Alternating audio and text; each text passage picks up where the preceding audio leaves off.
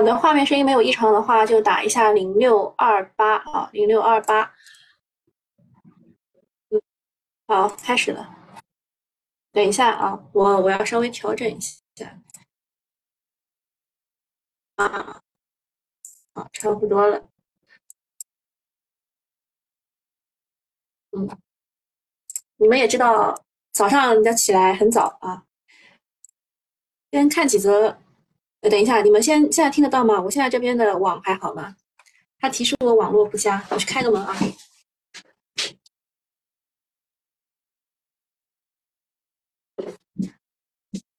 啊，好了，啊，我们先看一个，看先看三个八卦吧。第一个是杭州银行，呃，昨天公布了一个一百，就前天啊，前天公布了一个一百二十五亿的定增募募资的一个方案，一经发布就被各个股票论坛上的股民骂，暴骂啊！因为银行虽然年年分红，但是隔几年就会圈一笔大钱从市场连本带利拿回去，那么。他昨天呢又公告说，根据市场的情况要调整，把募资的金额规模降低到八十亿，就是从一百二十五亿降低到八十亿。你们猜股民是啥反应？啊，没有拍手称好啊，没有拍手称好。像那个谁谁谁，对吧？哪个哪个股票，对吧？这个被暂停上市，对吧？就昨天的消息嘛。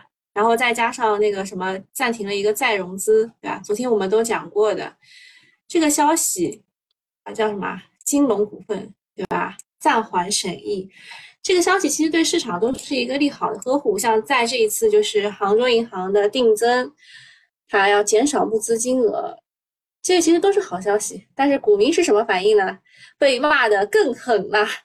他说：“你昨天要一百二十五亿，今天就能降到八十亿，形同儿戏，说明上市公司根本就不是急需那么多钱，而是本着能要多要，不要白不要的心态来圈钱。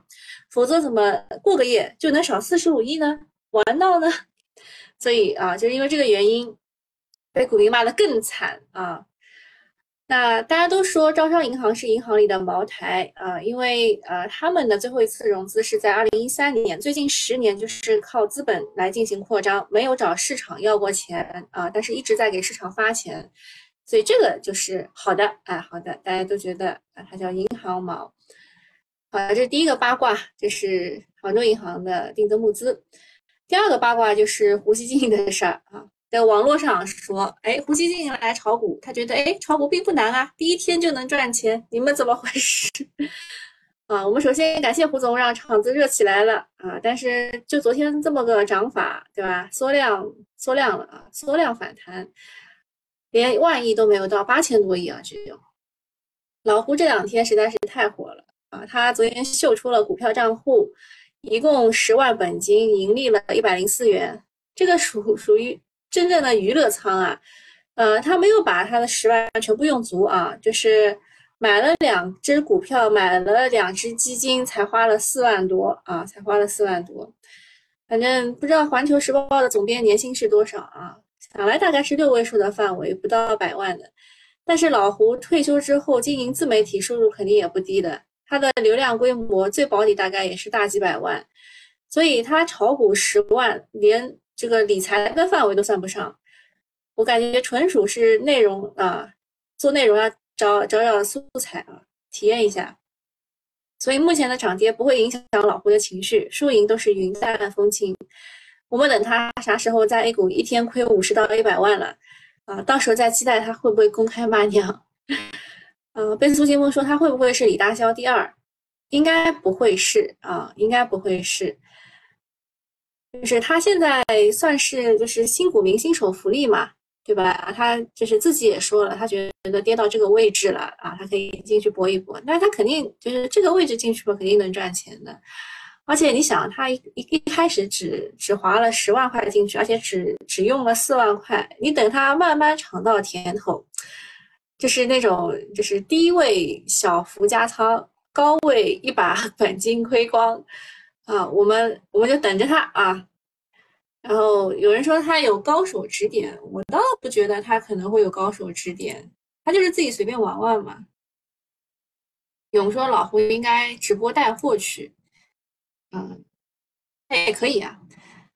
然后第三个小八卦是刷到陈联会秘书长崔东树的演讲视频，这其实是以前的一些事情啊，说七六零七零八零后获得了改革发展巨大的红利和最多的财富，所以呢，汽车消费关键还是得看这些人啊。Z 时代九五后出生的年轻人没啥钱，消费指望不上。车市振兴还得靠中老年人啊，这个其实是前两就是上两周的一个新闻，但是这个视频是昨天刚刷到的，嗯，当中其实其实提到了还是要让中老年人买车啊，这个年轻人没啥消费能力啊能力，然后这就是六月份的数据啊，六月份大概的数据应该是车卖的还行啊，卖的还行。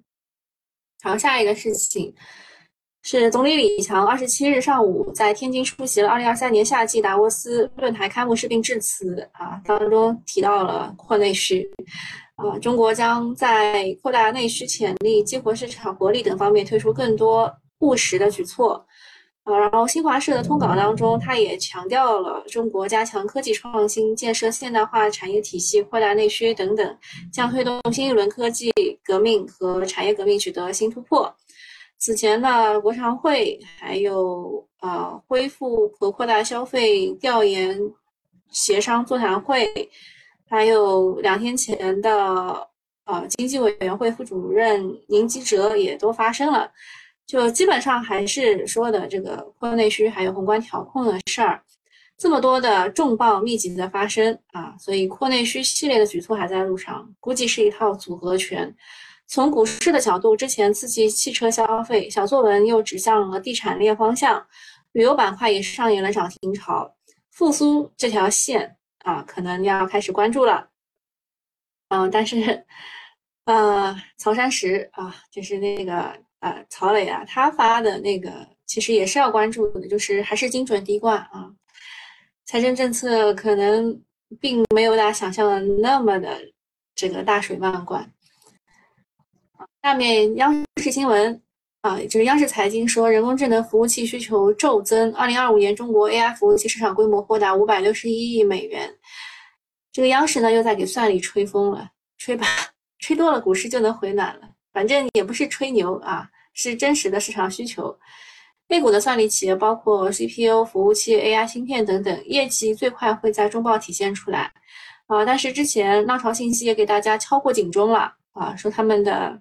上半年的业绩可能不减呃不增反减，啊，然后另外呢，国家信息中心的叫做单志广啊这位人士他说，算力指数每提高一点，对 GDP 都有千分之一点八的推动，算力对经济的贡献竟然如此之大。哥说什么？想太多，什么卡都没有，什么意思啊？哦，对对对，我们我们的 GPU 什么，待会儿我会讲到这一块啊。嗯，就说这个，就大家现在对它的吹起来就特别厉害，说未来算力基础设施就是未来的新基建，还能替代房地产的作用。哇塞，这个这个吹的太厉害了啊！说算力是未来数字经济的基础，是人工智能的基础，是未来无人驾驶、机器人等各种利用应用的硬件保证。我说实话，你们这个。一一五年体验过那个，体验过互联网加那那潮吗？那个那个浪潮吗？你看现在搞互联网加的那波也就这样啊，就这样。然后建议说老胡就是流量罢了，估计通过这个能带来不少流量，投十万慢慢玩，亏一半都能通过其他渠道赚回来十倍不止。是的呀，我们就看他什么时候赚到钱。然后啊，这个一把梭，就是就是大家其实新股民的状态其实都是一样的，就一开始不敢买嘛，投一点点钱，然后玩一玩，结果越玩越觉得，哎，这不挺简单的吗？对吧？我都能赚钱啊，对吧？而且这个这套模式没问题，验证了半年以后啊，再加点钱，再加点钱，哎，被套了，哎，没事，这一点点小事儿，对吧？然后再加，再加，再加，就然后就就一发不可收拾。然后这个才属于刚入门啊，就是没有被套过的股民都不算合格的股民，大家都是被套过的啊，然后后面的心态才是比较重要。你赚钱时候的那种心态，就是爆棚嘛，比较膨胀嘛，后面才是比较重要的啊。然后讲一下那个科说的，就是吹啊吹啊，大风车吹啊吹啊，想太多了，现在连卡都没有。呃，这个是 Wall Street Journal，就是呃华尔街日报。它周二援引知情人士的报道称，美国正在考虑对中国出口人工智能芯片实施新的限制。啊，这个什么意思呢？就是它可能最早将于七月停止向中国客户运送新伟达和其他芯片公司生产的芯片。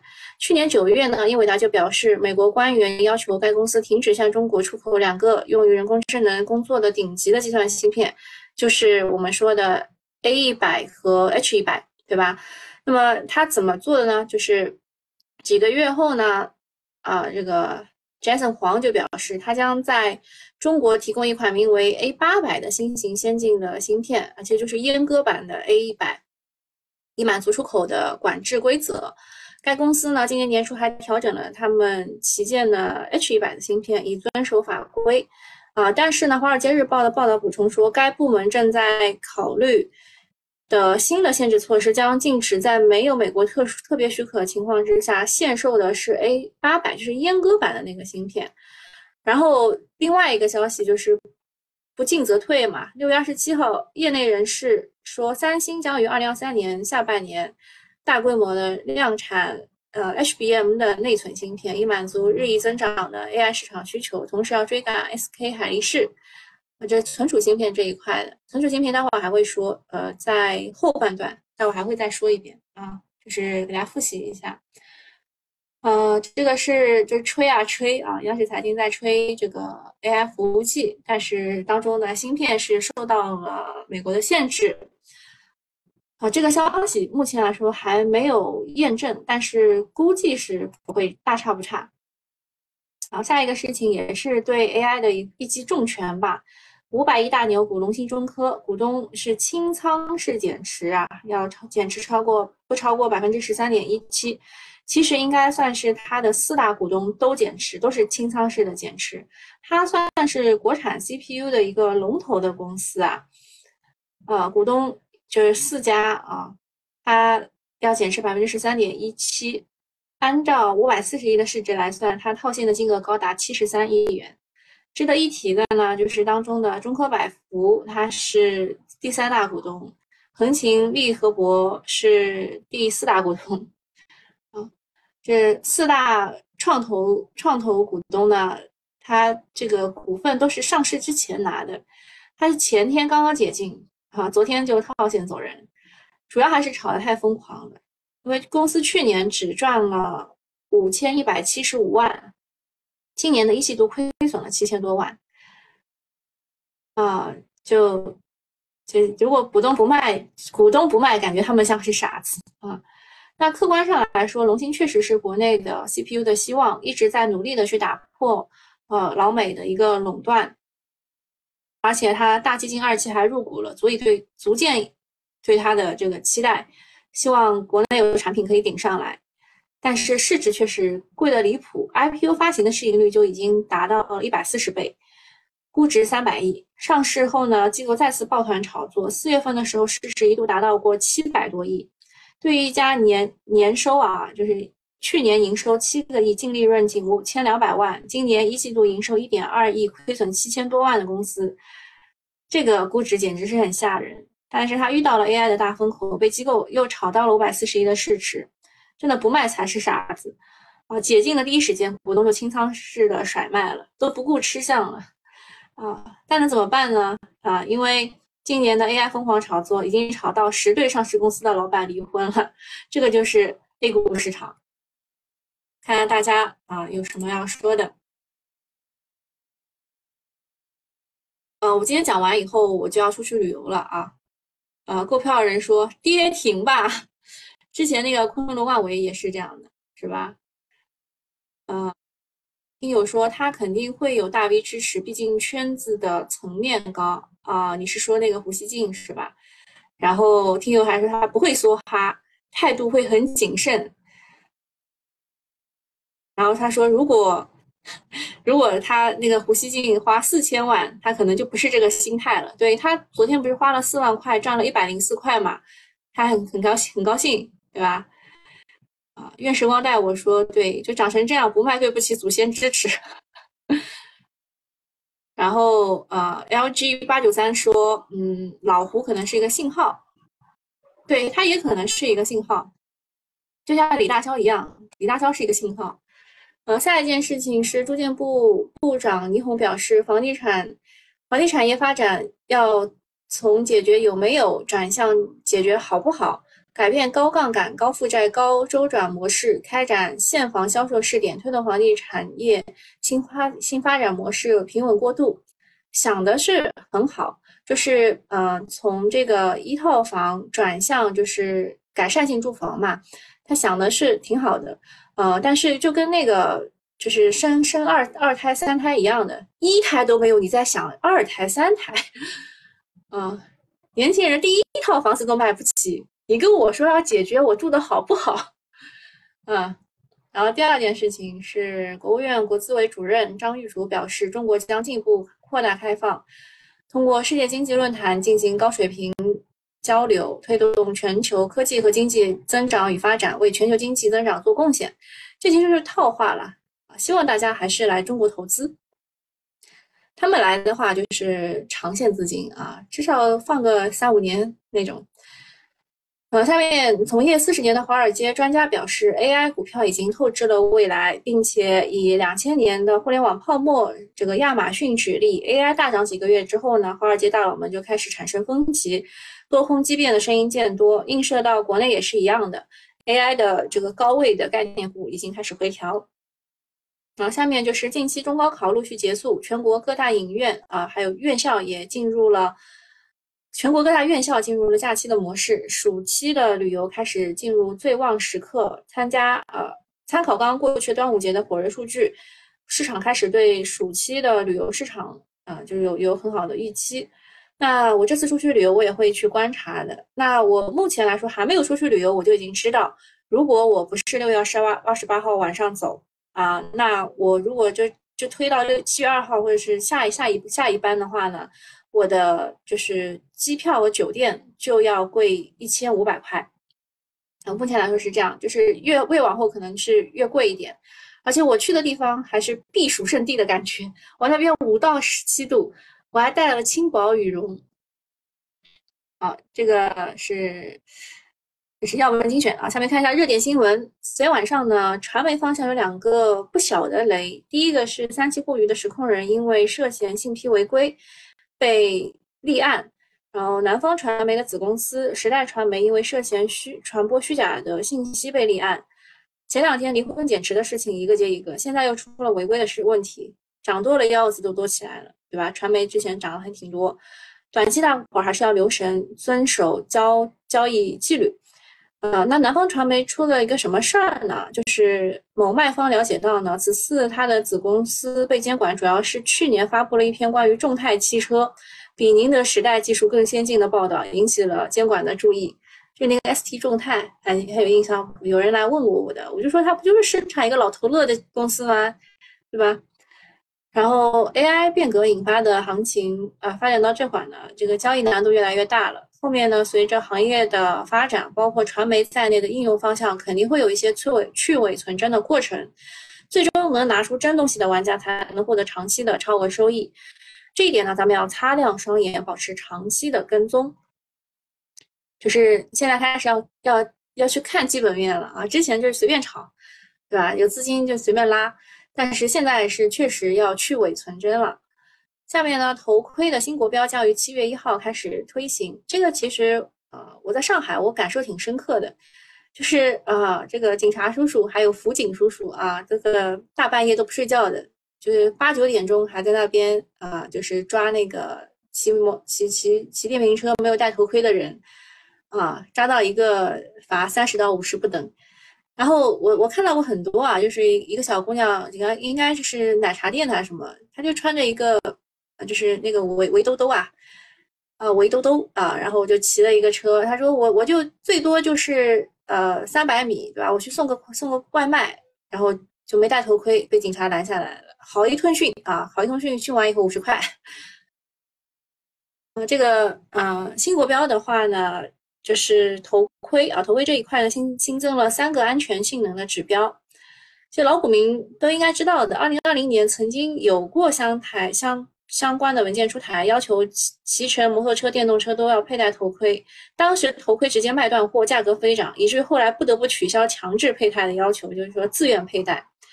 不过呢，从安全的角度来说呢，呃，头盔对于骑骑乘人的生命安全至关重要啊。目前全国头盔的渗透率很低，随着大家的安全意识的提高，未来产业空间有望逐步的。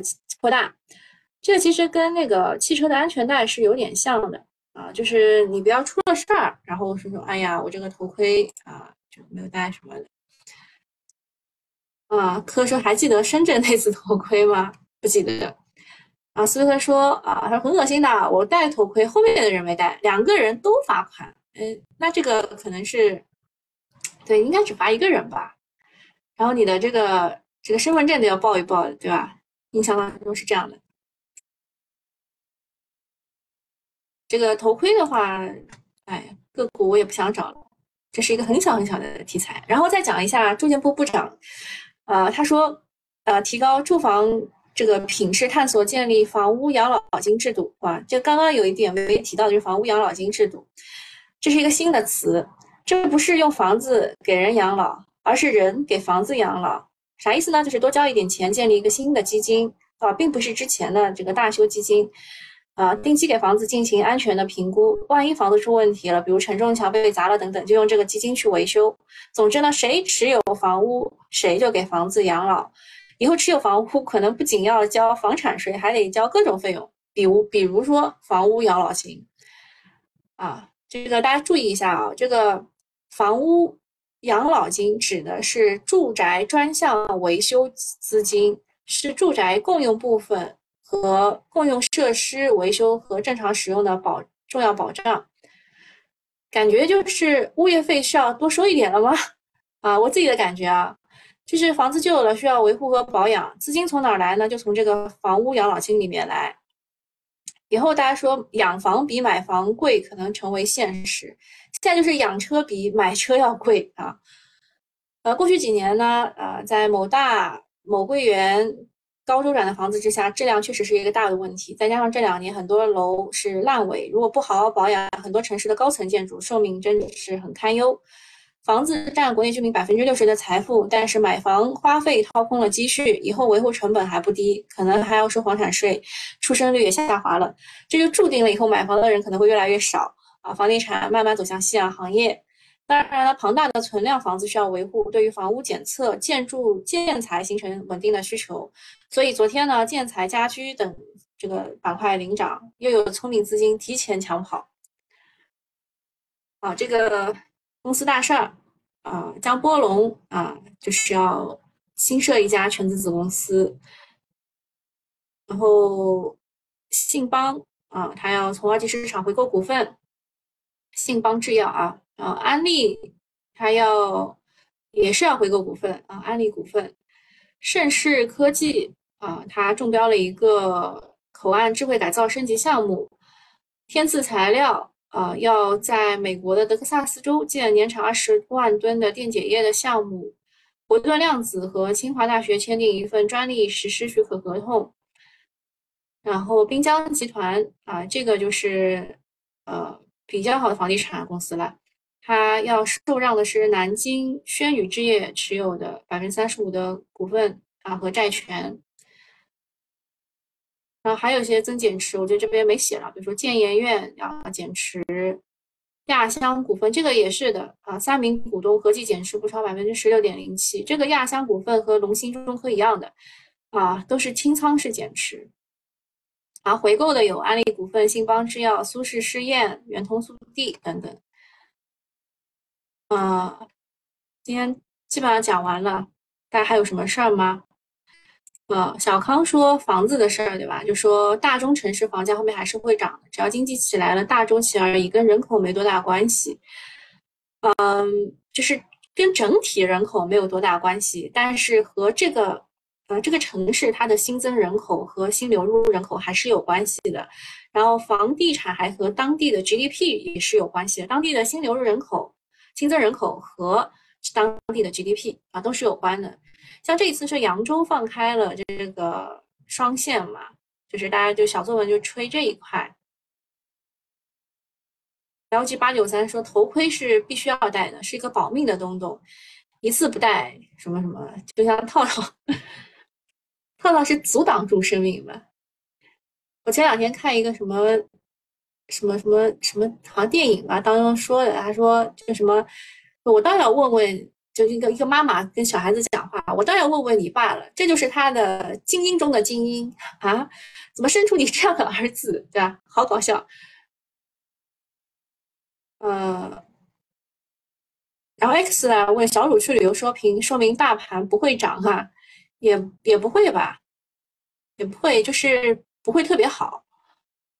呃，默默细雨让我去走一遍诸葛亮走过的路，感受一下祁连山五丈原。对，我会去祁连山五丈原，可能就是车上看一看吧。好，谢谢大家。呃，我晚上就出去旅游了啊。我七月五呃七月五号晚上回来。嗯，好，拜拜。好，接下来我们啊诚意满满的这个又来了啊，给大家就是做了很多的功课。呃，热点板块当中有一个叫做五 G 新通话，这个是中国移动啊，他说五 G 新通话的战略产品将在今年实现全网的规模商用。啊，这当中推的这个小作文推的是东方通信、东方国信、正有科技、彩讯股份、中国移动等等。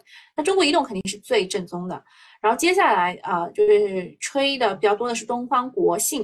东方国信，啊，然后另外一种小作文呢，推的是天元迪科和彩讯股份。啊，他们认为，呃，天元迪科是中标的，是中国联通的，啊，然后彩讯股份的话是锦鲤跟踪，啊，说实话，这两个这小作文写的并没有这一个好啊，这个好，这个写的好，什么微信瑟瑟发抖，五 G 重大技术堪比啊突破堪比 ChatGPT，就是它怎么样呢？它是。提供了颠覆性的通讯体验，完全碾压了微信视频通话；提供了更好的沉浸式交互式感官体验，解锁了 5G 新通话在各行业各场景的无限想象。啊，就是相比于传统的语音啊，这个呃视频通话啦，还有增强语音服务这种，更加清晰，质量更高。而且它呢可以实现 AI 创作啊、智数人等人工智能里面的收费的功能，并且超越人工智能，实现万物互联。啊，常规的人工智能是需要收费的，但是五 G 的新通话是全部免费的。像是腾讯智影的数字人，定制一年就是要七千九百九十九，而五 G 新通话免费的生成高级的啊数字人，啊可以全面的替代各种的爆款的人工智能的应用。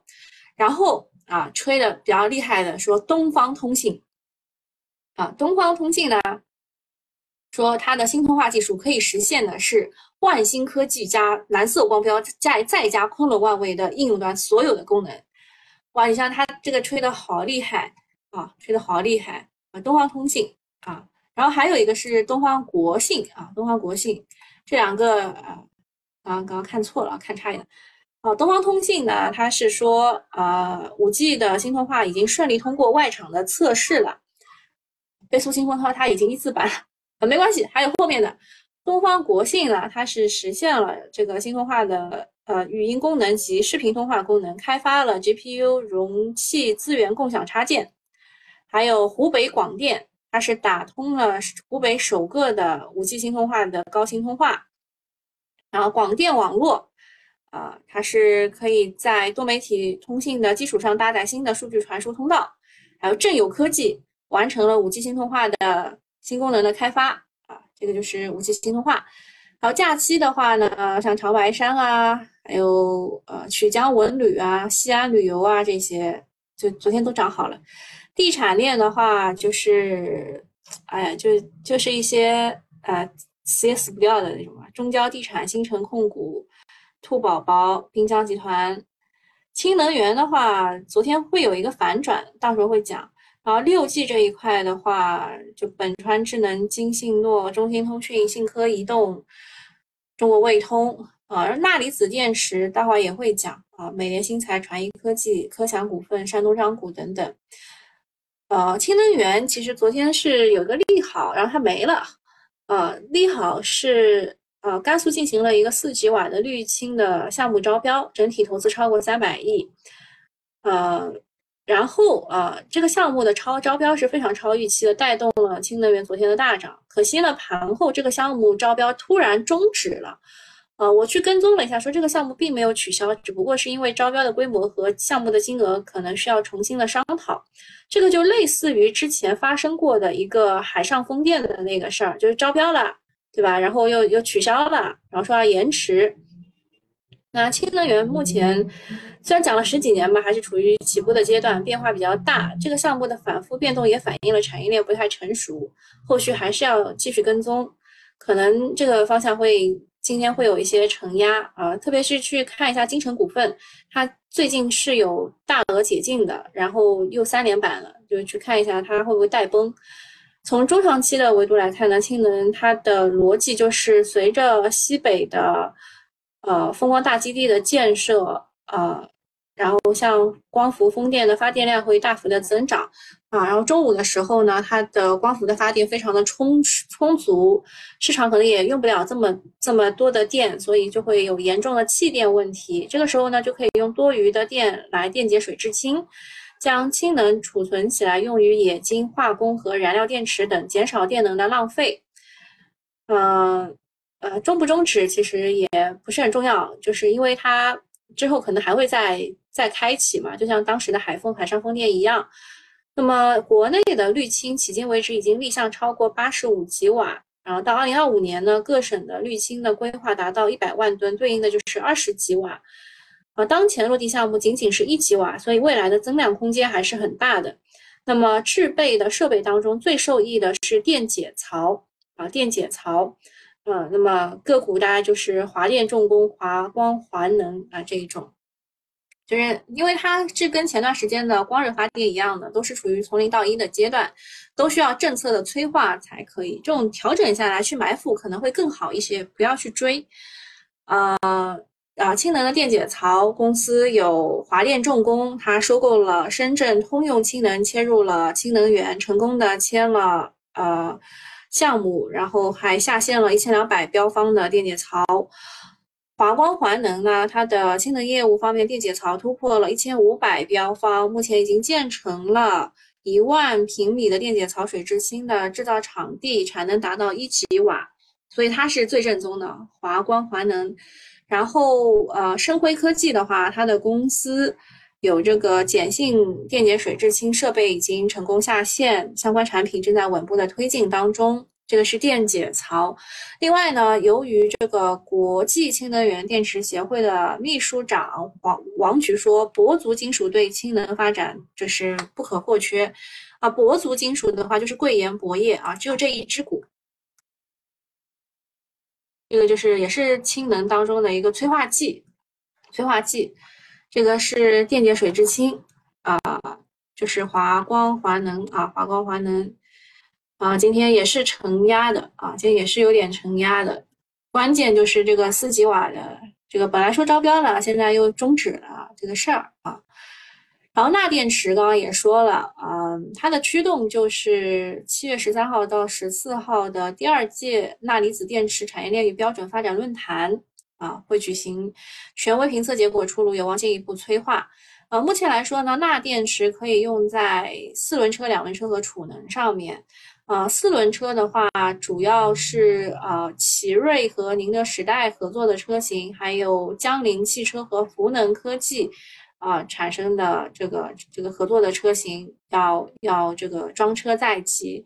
另外呢，比亚迪啊，可能也要用这个就钠电池。新旺达的钠电池能量密度突破了一百六十瓦时每千克。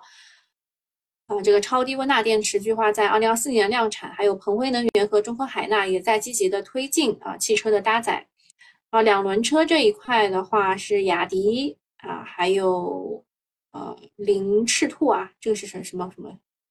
两轮车这个我雅迪和爱玛我知道，但是这个凌赤兔我不知道。呃，储能的话是华阳集团联合了中科海纳一起打造了一兆瓦时的钠电池储能，已经正式投入运营了。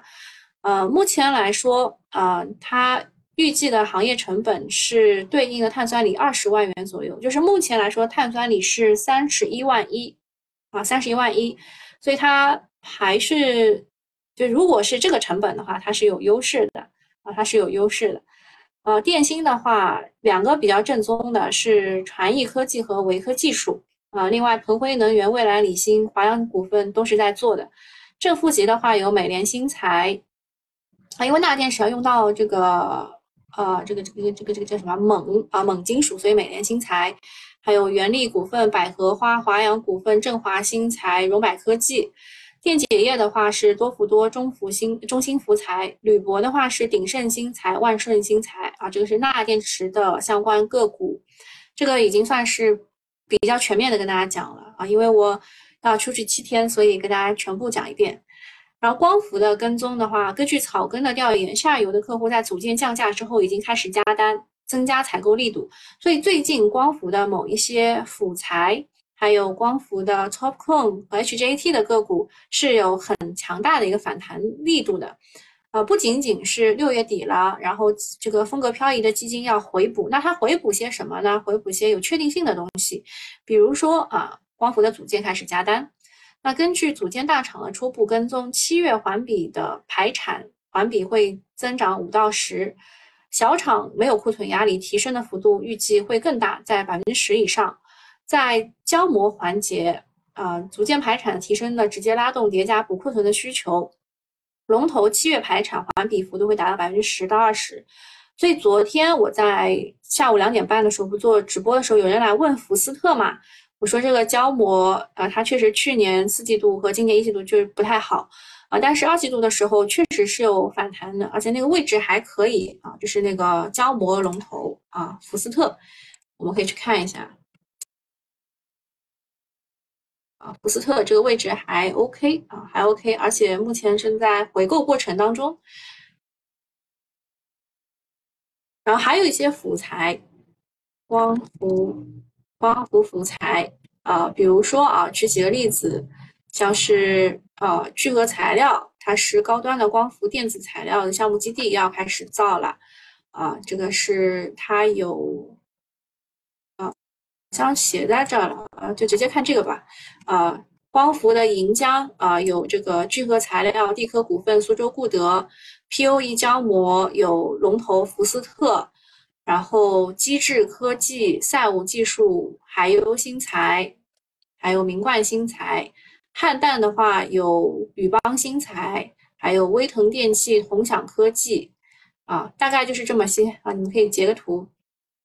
这个就是光伏的辅材，就是其实关就是推荐的这个是比较重要，比如说宇邦新材，它肯定就是比后面几个涨得要好一点点，对吧？然后推荐福斯特，对吧？项目行业龙头福斯特可以看一看。好，这个是光伏这一块。那硅料价格呢？这个。跌幅收窄，产业链会逐步的企稳，下游就不会再观望。那么下游的需求增加，排产的环比提升，中报、三季报的盈利预期可能就会超预期，都可能会成为板块的进一步的催化，带动光伏板块进一步的进一步的上修。就类似于上一周的汽车智能化，基本面的改善加上利好的催化，向上的空间才会更大，才会有机会起飞。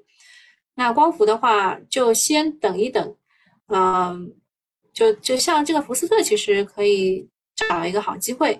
然后其他的话要等什么呢？就等一个这个验证啊，等一个验证。啊，下一个就是这个呃，给房子建养老金啊。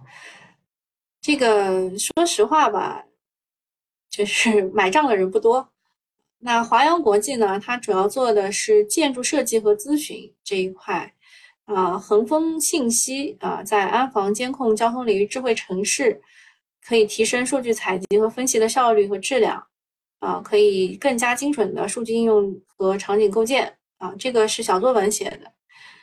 然后再讲一下存储啊，存储这一块我们之前也说了啊，就是这个三星啊，它要发力啊，要去追赶 SK 海力士。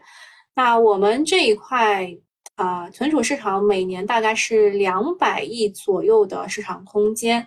那 AI 呢，会使得呃大容量存储的需求会增加，预期增速是百分之二十以上，就挺挺厉害的。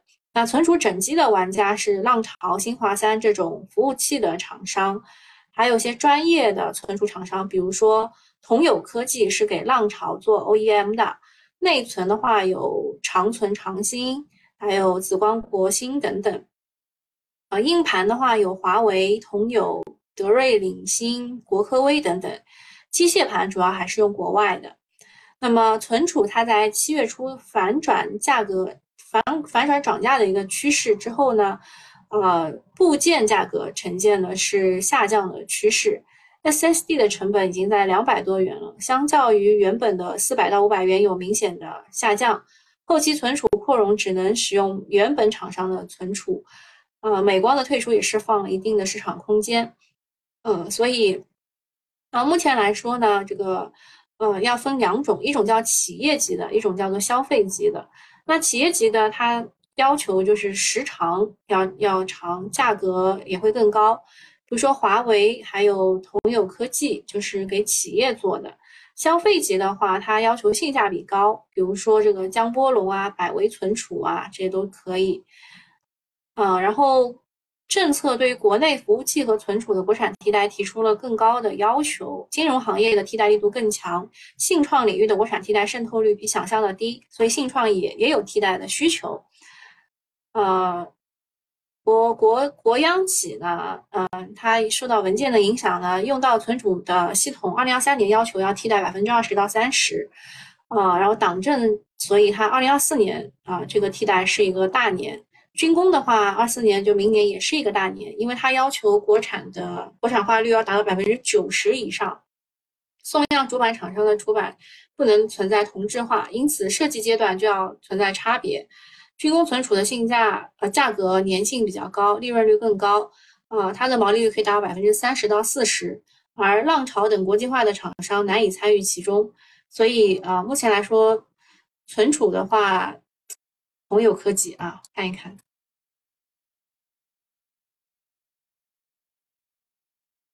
也没有跌很多啊，也没有跌很多，就是找几个机会吧，就就是。呃，小作文应该是这一天就已经有些人知道了啊，关于存储的一个东东。那你们就看吧，你们有没有机会买到跟这个类似的，或者是补缺啊什么这个位置？反正这个这个存储是比较正宗的啊。然后还有一件事情是，京东方昨天发了价格的调整通知，对于 MLED 产品做出适适度调整，所以就确定面板涨价已经落地了。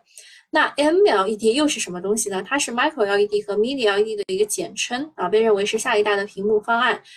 呃，目前呢，绝大多数的显示屏仍然是液晶屏，就是 LED 或者是呃 CLED 这种。啊，它原理就是光源的存在，而光源来自于背光层。那么我们说的 Mini LED 的背光技术，相较于传统的液晶的背光层，灯珠更小，因此容纳容能够容纳更多的数量的灯珠，从而提升亮度和对比度，解决漏光的问题。呃，它可以缩小呃 LED 的芯片的尺寸，从而达到更高的画质。那 Mini LED 的这个布局的话呢，比较关注的是两两个，一个是它的设备和一个就是 Mini LED 的情况。设备的话，呃，聚转设备有德龙激光、大族激光；聚减设备有金策电子，还有一个没上市的易贝科技。固晶机的话就是新艺昌。啊，Mini LED 这一块的话，有京东方、TCL、华星光电、利亚德、龙力科技，啊，然后呃有布局有 LED 厂商布局 Mini LED 的有三安光电、华灿光电、前兆光电、兆驰股份、聚灿光电，啊，这个找机会吧，啊，找机会吧，这个反正已经涨价肯定是落地了，啊，啊，说实话，这这个比较慢啊，而且。就是就是里面套的资金比较多的啊啊，呃，今天啊应该讲的差不多了，就是因为要要离开啊要去旅游，所以特地跟大家讲多一点，好吧？好，那就这样啊，拜拜。啊，斯威特说老胡今天要亏钱了吧？有可能哦，但是他可以加仓，他还有六万没用的。拜拜。